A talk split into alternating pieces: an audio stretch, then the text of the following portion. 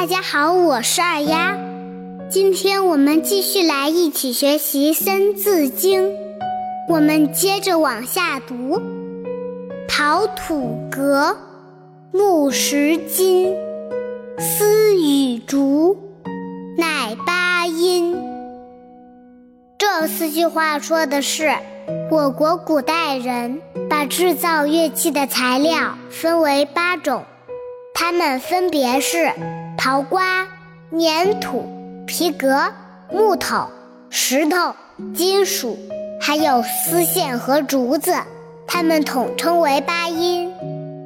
中国古代的乐器有很多种，其中古老的簧管乐器鱼和笙就属于刨音。中国有句成语叫“滥竽充数”，讲的就是一个不会吹竽的人。混在吹竽的队伍里充数，比喻没有本领的冒充有本领，以次货冒充好货。接下来还有陶制的埙，也是古代流行的乐器之一，它是用粘土制作而成的。皮革、木头可以做鼓一类的乐器，还有两种古代的打击乐器，它们分别是钟和磬。钟是用金属制成的，磬是用石头做的，只要敲击它们，就会发出声音。丝指的是含有丝弦的乐器，如古琴、琵琶、古筝等等。用竹子做的乐器有笛子、箫等等。我国文明久远，历史悠久，文化丰富。音乐非常突出，乐器也就多种多样，让这优美的东方音乐更具迷人的魅力。好的音乐不但可以调剂身心，还可以缩短人与人之间的距离。在我国古书中，记载着许多中国传统的乐器，并也记载了关于以琴会友的故事。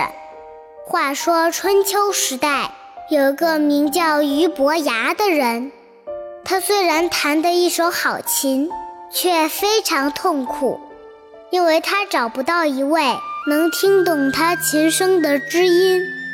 有一天，他的琴声吸引了一位樵夫前来聆听。这位樵夫名叫钟子期，他被俞伯牙的琴声深深地打动了。伯牙弹琴的时候，心里想到巍峨的泰山。钟子期听了，赞叹道：“好呀，就像巍峨的泰山屹立在我的面前。”伯牙弹琴时，心里想到宽广的江水。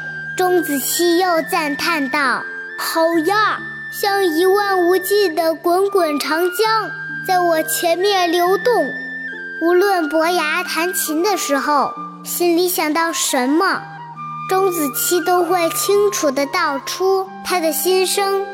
俞伯牙遇到了这位知音，心里好高兴，便和钟子期结为兄弟。两人约定在明年的今天，伯牙要到钟子期的家里登门拜访。时间一晃过了一年。伯牙来到钟子期家里，没想到钟子期竟然已经去世了。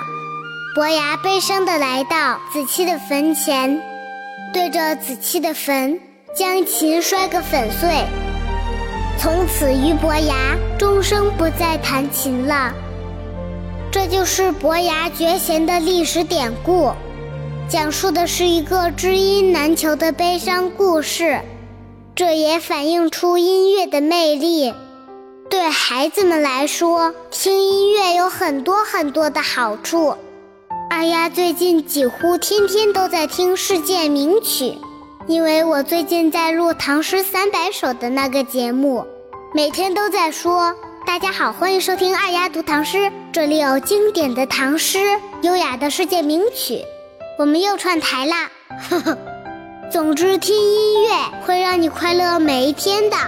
最后让我们大家一起伴随着美妙的音乐健康快乐的成长吧。好了今天就到这里。我是二丫。小朋友们我们明天见。拜拜。